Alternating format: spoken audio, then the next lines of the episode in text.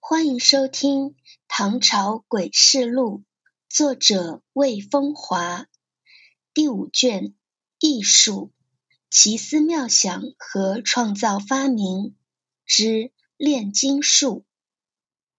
元和中，江淮中唐山人者，涉猎史传，好道，常游名山，自言善缩溪，颇有诗之后。后与楚州逆旅遇一卢生，气相合，卢亦与及炉火，称唐族乃外室，遂呼唐为舅。唐不能相舍，因邀同之南越。卢亦言亲故在阳县，将访之。今且贪就山林之城也。中途止一兰若，夜半雨笑方酣。卢曰：“知就善缩溪，可以梗概与之。”唐笑曰：“某数十年重简从师，只得此数，岂可轻道耶？”唐则之：“某与公风马牛耳，不亦须臾相遇，实慕君子，何至邹族不若也？”卢相避嗔目。面之良久，曰：“某刺客也，救不得，将死于此。因怀中探乌尾囊出匕首，匕势如偃月，直火前未斗消之如渣。唐恐惧，惧数。卢乃笑语唐，击误杀救。此数十得五六，方谢曰：‘某师先也。’”令某等十人所天下望传黄白术者杀之，至天津缩溪，传者亦死。某久得乘敲之道者，因拱祭唐，忽失所在。唐自后欲倒流，折臣此事戒之。唐宪宗元和年间，江淮有一山人姓唐，平时好修道。曾遍游名山，自言会缩溪术。所谓缩溪术，也就是练溪为营之术。可以想象，当时有很多人想跟他学这个本领，当然都被他拒绝了。有一天薄暮，唐山人行至楚州客栈，遇青年自称卢生，说自己也懂些冶炼之术。二人聊得不错。卢生自言母亲那边也姓唐，遂喊唐山人为舅舅，言辞恳切。唐山人说他此行去南岳衡山访友，问卢生可否同行。后者说自己去阳县亲戚家，其中一段可以搭伴。转天早上，两人踏上路途，天高水长，前路遥渺。走了一天，又到太阳落山，见一废弃寺院，二人投宿其中。入夜后，两个人坐在草堆里聊至半夜。这时候，卢生突然说：“我知舅舅善于缩溪术，可将土溪锻化为白银，不知道能不能把技巧告诉我一些。”唐山人一愣，随即笑道。我数十年钻研此道，哪可轻传？我们还是睡觉吧。他当然奇怪于眼前的陌生人是怎么知道他的底细的。卢生恳求不已。唐山人想了想，说：“此意不是三言两语可以讲得清楚的。若真想学，到衡山后可相传。”卢生顿时怒道：“舅舅，你今天晚上必须传授给我。”其他莫废话。唐山人自然也恼了。我与你风马牛不相及，只是路途偶遇，以为你是个君子才搭伴同行，没想到你是如此粗野之人。说罢，唐山人就想走。卢生嘿嘿一笑：“你走得了吗？”唐山人有些惊恐，对方显然是有备而来的。卢生说：“实不相瞒，我乃刺客。”现在我依旧叫你舅舅，但如果舅舅不识相，就有可能横尸在这里。说着，从怀中摸出一把匕首，寒光闪烁。顺手拿起地上的一把丢弃的铁熨斗，削之如木。荒野孤庙，四处无援。唐山人没办法，只好把炼银术的秘诀道于那卢生。后者默记后笑道：“刚才一时冲动，没把您吓坏吧？”唐山人又气又惧。卢生又说：“我师父乃得道高人。”令我十弟子下山寻找天下妄传炼金术和炼银术的人，得而杀之。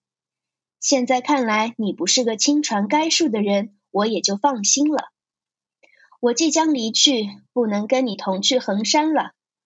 说完，卢生出门，消失在茫茫夜色中。故事中，唐山人当早就被卢生盯上了。所谓偶逢楚州客栈，未必是真。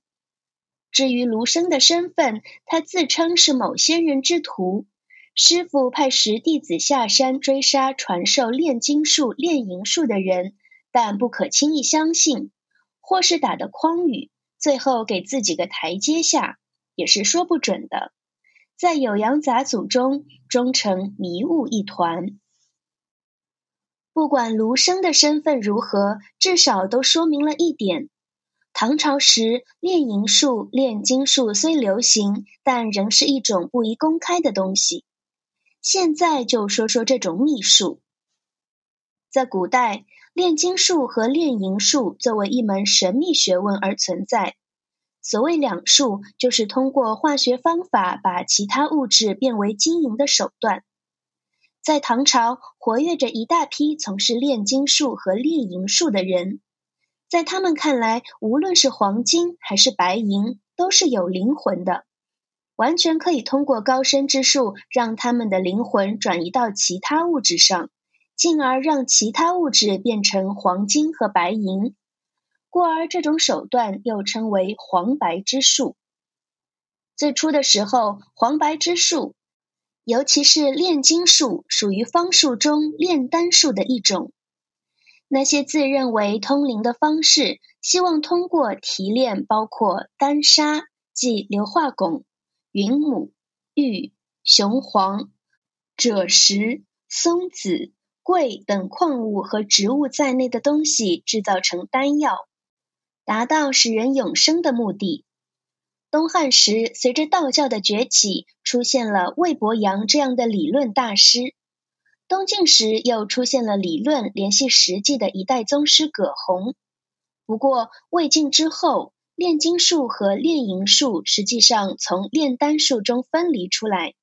在唐朝，出现了一批专门从事黄白之术的人。唐玄宗开元年间，有个叫高五娘的洛阳美女，精通炼银术。据说，她先嫁给一个世外高人，因此学会此术。后来高人不知去向，五娘则在家里开始了秘密炼银的生涯。她炼成银器后，偷偷出售，发了一大笔财，但最终被人告发。当时负责此案的是河南少尹李琦。接案后，他随便问了几句，就将五娘释放，但随后又秘密接见了五娘，叫她为自己炼银器。五娘用什么为原料实施炼银术呢？用水银。在遥远的古代，人们就发现了水银这种化学元素。古人通常从丹砂里提炼水银。作为一种密度非常高的液态金属，水银含有剧毒，同时又能起到防腐烂的作用，所以被广泛应用于帝王陵中。但在炼银术士看来，通过秘密的手段，水银可变白银，至于变成黄金也有可能。据传，当时有洛阳人王常旅行至终南山，欲一人传授炼金术。王常问：“黄金成，水银死，真是这样吗？”一人答：“不要怀疑，黄金出于山石，乃山石之精华。”在变为黄金前，该精华达千年，即为水银。水银受太阴之气，故流荡而不凝定；微遇纯阳之气，则化黄金于树乎间。要想变水银为黄金，需在山中锻炼。只要有纯阴之石为引子，那么水银转为黄金并不是难事。除了高五娘和王常外，唐开元年间还有一叫辅神通的，也精通炼金术。他曾跟一得道之人学习，功成后也能以水银炼金银。玄宗曾接见过他，每次辅神通先以土锅煮水银。随地所请，以少药投之，应手而变。后来皇帝也想亲自学学，但安史之乱爆发，已是自顾不暇了。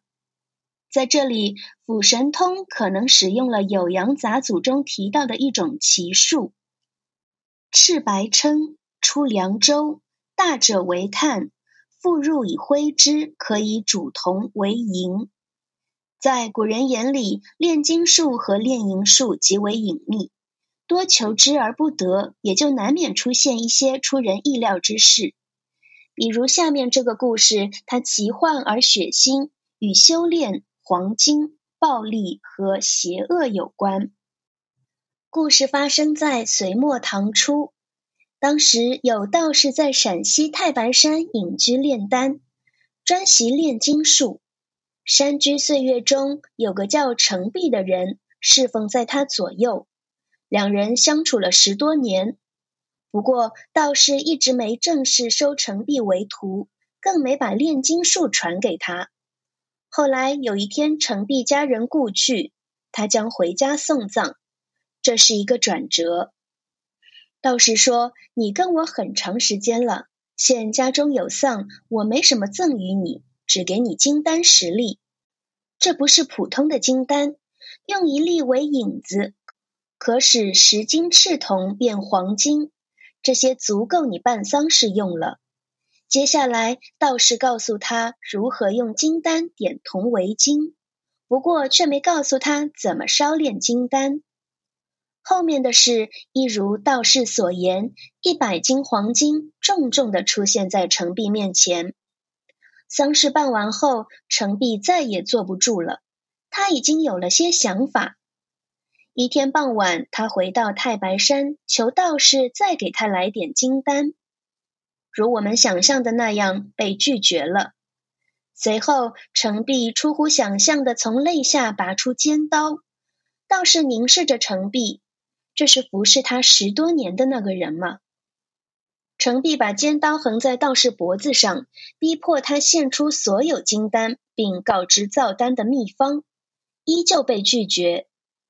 程璧狰狞一笑，砍断了道士的双手，但道士仍不肯说。于是程璧又残忍地剁掉道士的双脚。道士似乎没感到疼，仍旧神色不变，深深地凝视着程璧。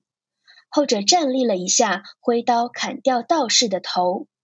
搜身时，发现道士肘后有个红色布囊，里面盛有很多金丹。兴奋的程璧携带着金丹出了道观。此时已是后半夜。就在他潜行山中时，隐约听到身后有人说话：“你慢走。”程璧大惊：暗夜深山，何人在此？他猛地一回头，竟发现那无头的道士正站在自己身后，不仅无头，且无手无脚，也就是说，只有一个肉墩悬于半空。可以想象程璧恐惧的表情了。无头道士说：“你在我身边十年有余，没想到会做出这样的事。你这样的人得金丹，必为神灵所诛，最后的样子将会跟我现在一样。”话音落，即消失不见。难道是幻觉？瘫在地上的程璧想。逃出太白山，程璧还家。随后的日子，又费尽气力找了更多赤铜，用先前之法，使用炼金术点铜为金。这黄金的成色比一般的黄金更灿烂。他成为当地首富，是可想而知的事。对其一夜暴富，有人觉得蹊跷。好事者秘密报官，程璧很快被捕了。审问中，他只好实话实说。